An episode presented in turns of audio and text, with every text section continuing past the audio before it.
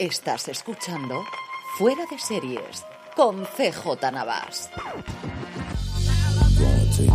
Bienvenidos a Streaming, el programa diario de Fuera de Series en el que un servidor, CJ Navas, te trae las principales noticias, trailers, estrenos y muchas cosas más del mundo de las series de televisión. Edición del jueves 27 de julio, terminando ya prácticamente el mes, arrancamos, como estamos haciéndolo todos estos días, hablando del minuto y resultado de las huelgas en Hollywood. Y a falta de novedades de las negociaciones, porque no, no se han retomado ni con el sindicato de intérpretes ni con el sindicato de guionistas, que dentro de nada cumplirán ya 100 días en huelga, lo que tenemos son dos cosas que publicadas en el Hollywood Reporter. Por un lado, un artículo de investigación de Lacey Rose y Leslie Goldberg hablando de las series terminadas que tienen las plataformas a día de hoy y que no tienen fecha de estreno porque al parecer están viendo si vale la pena estrenarlas ahora en verano, guardarlas para otoño con esta imprevisibilidad de cuándo se va a resolver el conflicto laboral. Así, por ejemplo, hacen repaso de todas las series, como os digo, que están ya completadas, vamos, como si quisiesen emitirlas mañana, y tenemos en FX Feud, Las Mujeres de Capote, la nueva serie, la nueva temporada de Ryan Murphy, con Naomi Watts, con Demi Moore, con Diane Lane, con Calista Flohart, con Molly Ringwald y con Chloe Sevigny, como si nada. Y luego también Fargo, sí, sí, la nueva temporada de Fargo está con John Hamm, está totalmente grabada. Aquí se combina la duplicidad de, por un lado, hace tantísimo tiempo de las últimas temporadas que no saben si ha perdido todo ese brillo que tenía, un brillo que de inicio deberían aportar todas las estrellas que han fichado para las nuevas temporadas, pero claro, si no pueden hacer publicidad, pues estamos eso, entre la espada y la pared. Apple TV Plus, por ejemplo, tendría también Bad Monkey con Bone o Palm Royal con Kristen Wiig y Laura Dern. Showtime tendría terminada The Cures con Emma Stone, Nathan Fielder y Benny Safdie, además de Fellow Travelers con Matt Bomer, que hacía un montón de tiempo que no lo veíamos en televisión, y Jonathan Bailey. Paramount Plus tendría una serie que solo por el nombre se vendería fácil que es el reboot, el revival de Fraser, y por otro lado AMC Plus tendría Orphan Black Echoes, la continuación de la serie que en su momento encumbró a Tatiana Maslany y que ahora estará protagonizada por Kristen Ritter. La otra noticia, que creo que es algo que se va a repetir mucho durante los próximos meses,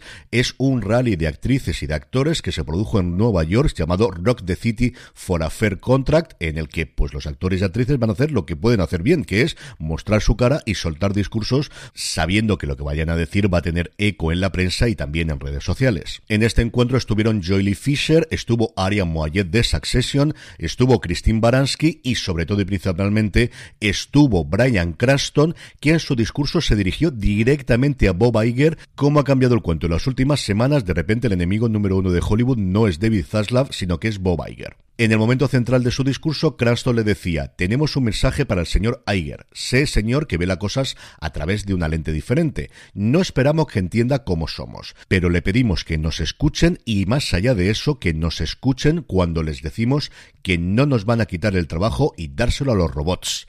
No permitiremos que nos quiten nuestro derecho a trabajar y ganarnos la vida decentemente. Y por último y lo más importante, no permitiremos que nos quiten la dignidad.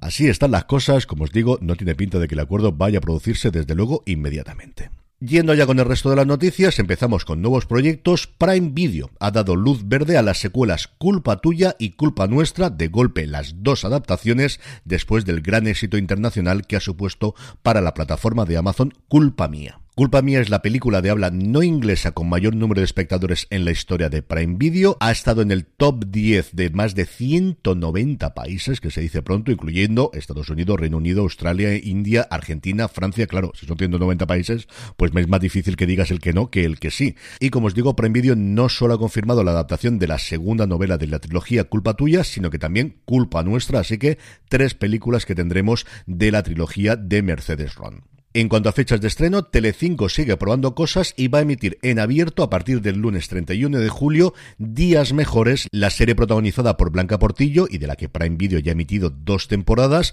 No sabemos si va a emitir un episodio todas las semanas o dos episodios todas las semanas, si emitirán la primera o también la segunda temporada, porque como siempre Telecinco esto lo decidirá a última hora, que tampoco vayamos a cambiar muchas cosas así de golpe. Por su parte, Sundance TV ha anunciado que el próximo 4 de agosto, el viernes de la semana que viene, va a estrenar la comedia negra francesa La Niña del Corazón de Cerdo. La serie de ocho episodios muestra la historia de Nina, una joven con una enfermedad cardíaca e hija del jefe de un supermercado, a la que le cambia su visión del mundo cuando se entera de que ha vivido gracias a un peculiar trasplante de su corazón. Tras conocer a Hugo, criado en una pocilga industrial descuidada y regentada por sus padres, este se enamora de Nina y se convierte en su aliado para la aventura en la que descubrirán la crueldad de los mataderos.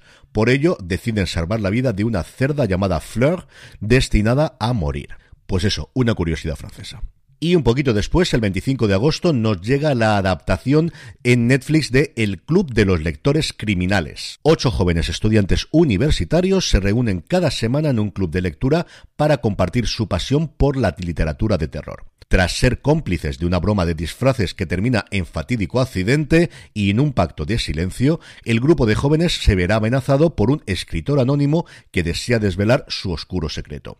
Su acosador amenaza con publicar en las redes sociales una sangrienta novela de terror basada en ellos. A cada capítulo uno de ellos morirá. Mientras desconfían unos de otros, el grupo de jóvenes empezará una lucha por la supervivencia en pleno campus universitario porque cualquiera de ellos podría ser la próxima víctima o el asesino. La película está producida por Brutal Media con guion de Carlos García Miranda, el autor de la novela homónima que ha sido editada por Crossbooks.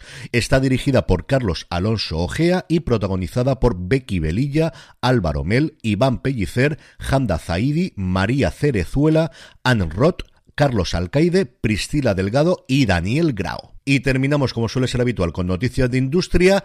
Según ha podido saber Audiovisual 451, Paramount ha prescindido de su estudio de producción en España tras un cambio de estrategia global.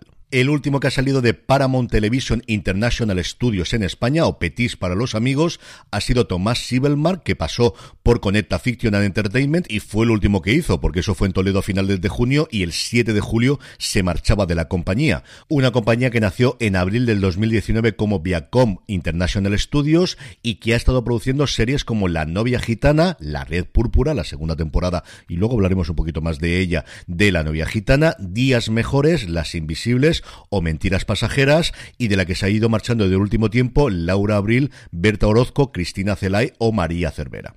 En el apartado de vídeos y trailers, Disney Plus por fin nos ha mostrado el tráiler largo de Solo Asesinatos en el Edificio. Su tercera temporada llega a la plataforma del ratón el próximo 8 de agosto. Apple TV Plus ha hecho lo próximo con Invasión. Su segunda temporada llega a la plataforma de la manzana el próximo 23 de agosto. Y mucho menos tendremos que esperar. De hecho, nada, un día solamente. Mañana viernes se estrena Un Cuento Perfecto, la nueva serie que adapta una novela de Elizabeth Benavent con Ana Castillo, que como os digo llegará mañana y cuyo tráiler ya podéis ver en el canal de YouTube de Netflix o como siempre os digo, si os suscribís a la newsletter de Fuera de Series, newsletter.fueradeseries.com, ahí los tenéis todos embebidos para vuestro uso y disfrute. En cuanto a estrenos, hoy jueves 27, dos relativamente importantes. Por un lado, llega la cuarta temporada de Harley Quinn, la serie animada, HBO Max y sobre todo y fundamentalmente la segunda parte de la tercera temporada, los últimos episodios con Henry Cavill de The Witcher. Hablando precisamente de Netflix, hoy como es jueves, damos el top 10 de la plataforma del gigante rojo, un top 10 que presenta tres novedades con respecto a la semana pasada. En el puesto número 10 tenemos la primera temporada, luego hablaremos de la segunda, de El abogado del Lincoln, que es la serie que más semanas ha estado en el top 10, es cierto que lo estuvo varias cuando se estrenó hace ya un año, siete en total. En el 9 nos encontramos una de las novedades, Cenizas del pasado, y en el 8 otra de ellas, la tercera temporada de Dulces Magnolias. En el 7 encontramos el reality Falso Amor, en el 6 se mantiene la primera temporada de Gossip Girl y en el 5, el mejor debut de la semana, nos encontramos con la quinta temporada de Jugando con Fuego. En el puesto número 4 se encuentra The Witcher, yo creo que subirá la semana que viene con el estreno de los nuevos episodios. En el 3, ahora sí, la segunda temporada del Abogado del Lincoln. En el 2, una de estas sorpresas que de vez en cuando trae Netflix, la supervivencia de una chica con curvas. Y en el 1, esta no es sorpresa, la primera temporada de Seducción Fatal.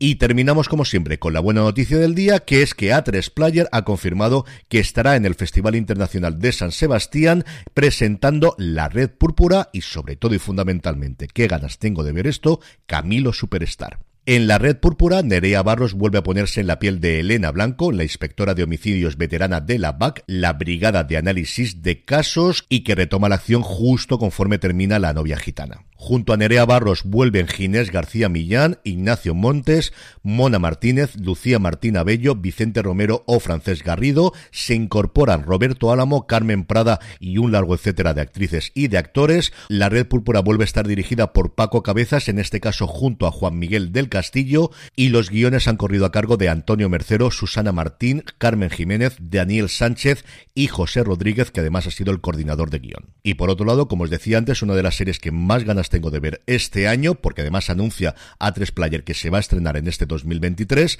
Camilo Superstar, la ficción que se adentra en esa gran aventura que supuso para Camilo VI traer a España el musical Jesucristo Superstar en los años 70. Como el genial cantante alcoyano tendremos a Alejandro Jato, en un elenco en el que además estarán Adrián Lasta, Natalia Reyes, Pepe Ocio, Javier Godino, Vito Sanz, Óscar de la Fuente y la colaboración especial de Eugenia Silva y Elena Rivera en una serie que ha sido dirigida por Curro Novallas. Y por cierto, especialmente si nunca lo habéis visto y si lo habéis visto antes, siempre es una buena excusa para volver a verlo, el que os lo recuerde, poneros el vídeo de Camilo VI cantando Getsemaní en 1977 en el programa Esta Noche Fiesta que presentaba en ese momento José María Íñigo, sí, sí, el vídeo de las flores, un programa por cierto que se grabó en el Florida Park de Madrid y que contaba en el público con gente como Curro Romero, Jairo, Rocío Jurado, Pedro Carrasco, Ángela Carrasco, Pablo Abraira, Miki, María José Cantudo, Lusón y Codeso.